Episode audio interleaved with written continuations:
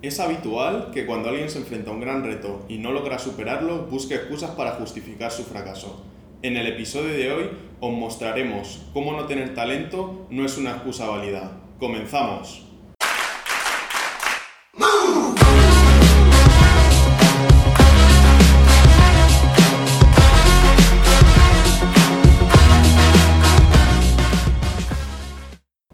Bienvenidos a todos al cuarto episodio de Improfit. Está con nosotros esta tarde David. ¿Qué tal David?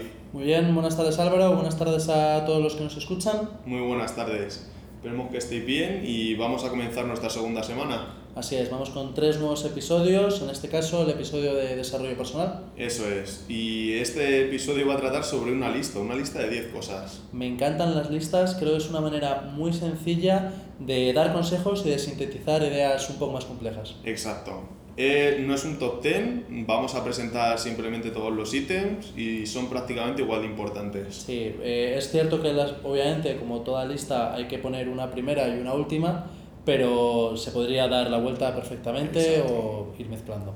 Y son, para resumir un poco el capítulo antes de empezar, 10 eh, capacidades que nos van a ayudar a contrarrestar nuestra falta de talento en cualquier aspecto. Creo que bueno, creo que es importante empezar diciendo qué es ser competitivo. Creo que ser competitivo en la sociedad en la que nos encontramos es dar lo mejor de nosotros mismos, porque al final las capacidades están ahí. Y en el momento en que demos lo mejor que tengamos, vamos a ser competitivos en cualquiera de los campos a los que nos podamos dedicar.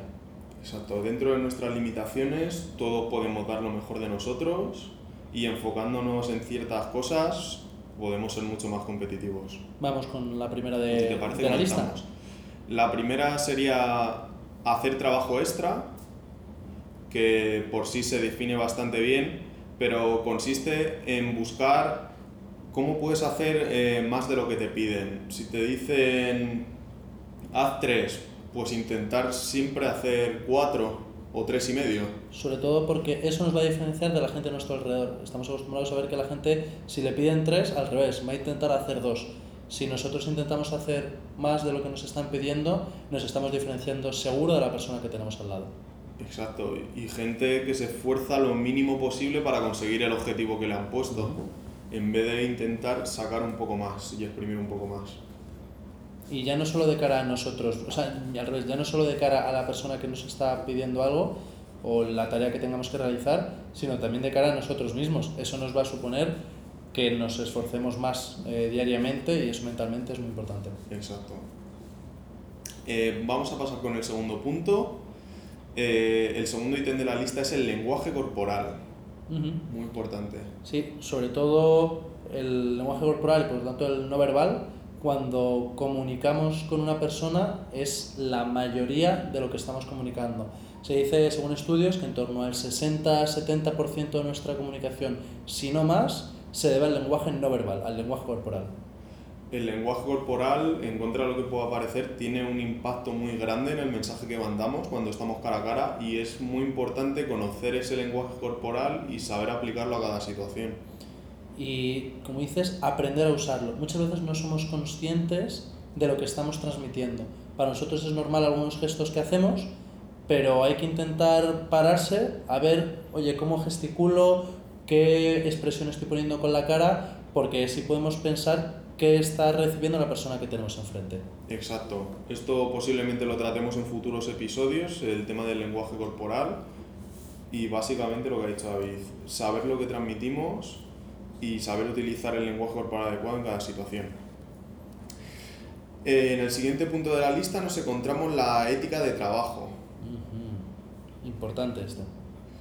Sí, al final es eh, comprender que hay un tiempo para el ocio y un tiempo para el trabajo, eh, no estrictamente lo que se entiende como trabajo, sino estudios o alguna otra actividad de la que quieras sacar productividad y al final eh, tomártelo como un trabajo.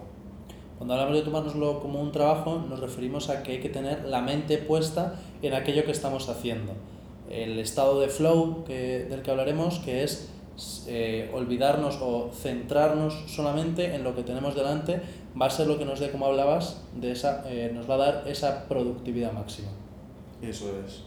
y saber que estamos en ese momento, aunque podamos estar disfrutando con lo que estamos haciendo, buscando una productividad y unos objetivos concretos y enfocarnos hacia eso.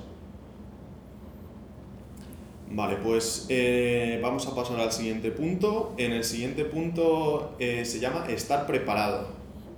Eh, hay veces que las oportunidades no llegan cuando las estamos esperando sino que hay que estar preparado porque pueden llegar en cualquier momento.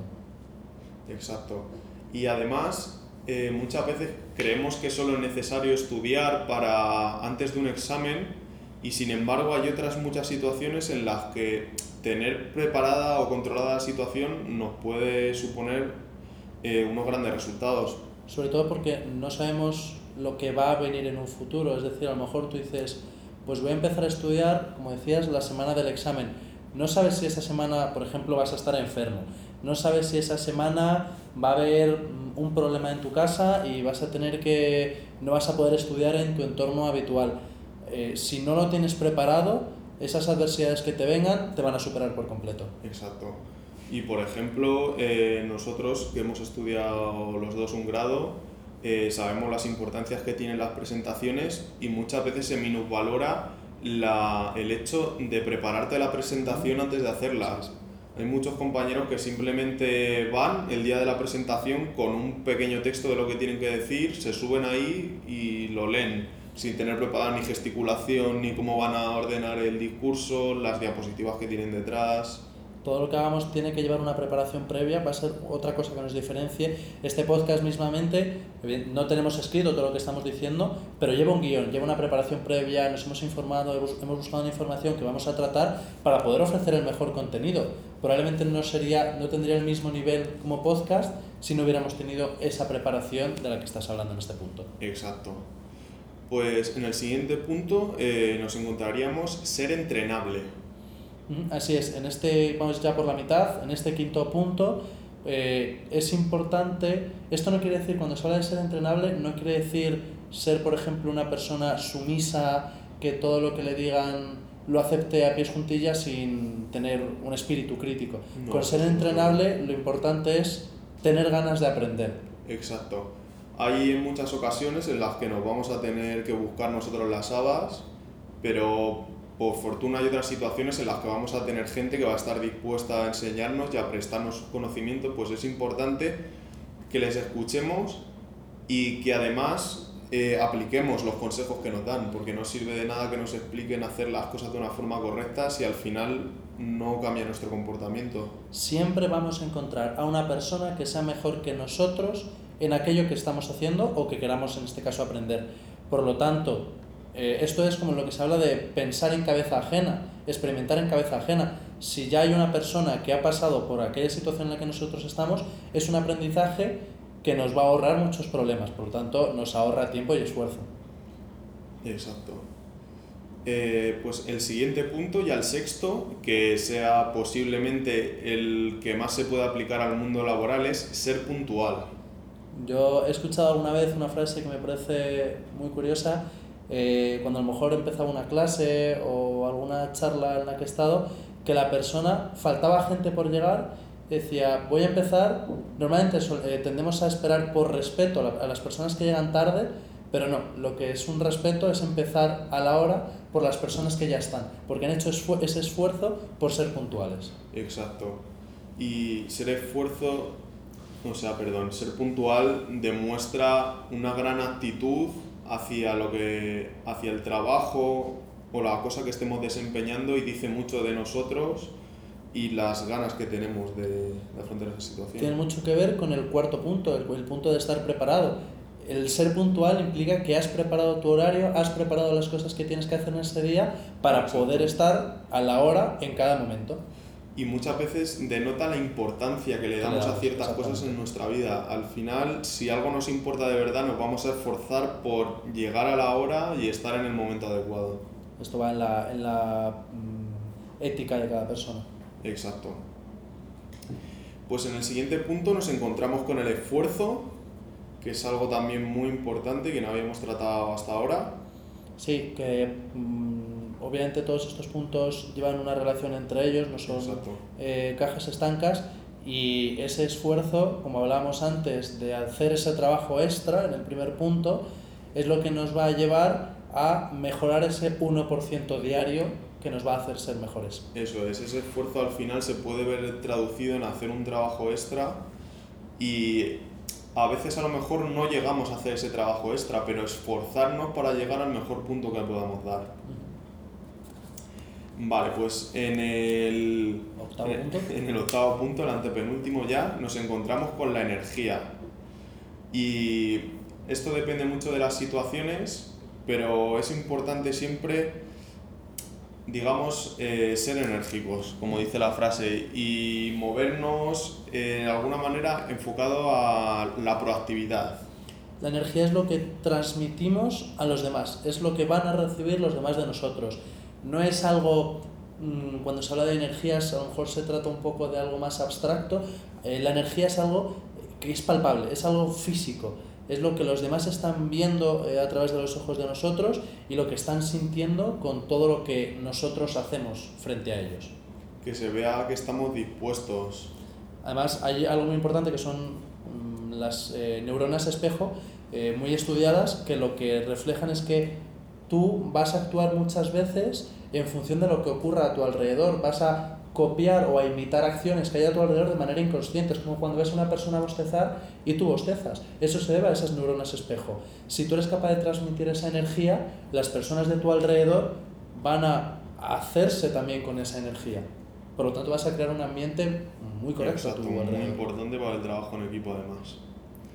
Vale, pues como penúltimo punto, el noveno, a puntito de terminar ya, nos encontramos con la actitud. Para mí, esta es la clave de todo. De los 10, la actitud es lo que marca la diferencia. Y podría englobar un poco muchos de los puntos que, que hemos tratado anteriormente. Así es. Creo que eh, hay un, una persona que eh, me parece que tiene charlas muy interesantes, como es Víctor Coopers, que habla de que la actitud multiplica. Hay muchas cosas en nuestra vida que suman pero la actitud es al final ese exponente, es eso que va a multiplicar a todo lo que hagamos. La actitud al final es todo lo que hemos comentado antes, eh, llegar a tiempo, eh, llegar preparado, llegar con ganas, dar todo lo que tienes, esforzarte, ¿qué hay que hacer? Hay que hacer esto, surge un imprevisto, pues buscamos otra forma de hacerlo, ir solucionando los problemas, al final la actitud es eso. Vamos con el último. Y por último, un punto muy importante y que a veces se descuida es la pasión.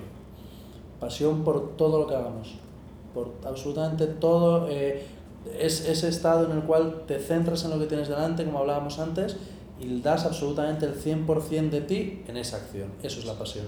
Y la pasión además nos ayuda a afrontar el reto con esa actitud que comentábamos.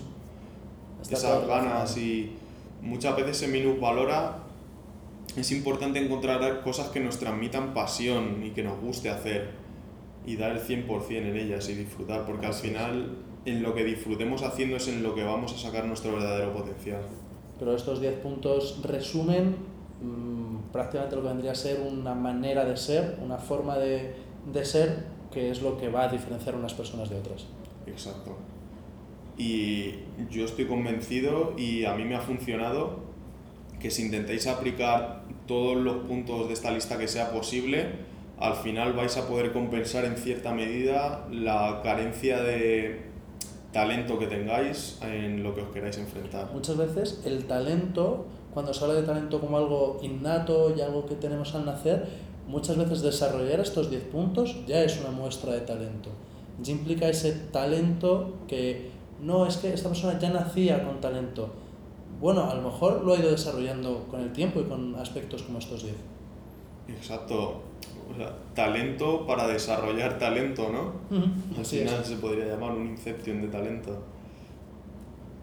Bueno, pues ya hemos terminado y como todo lo bueno que empieza, este episodio llega a su final. Gracias por escucharnos y os esperamos muy pronto en otra entrega de Improfit.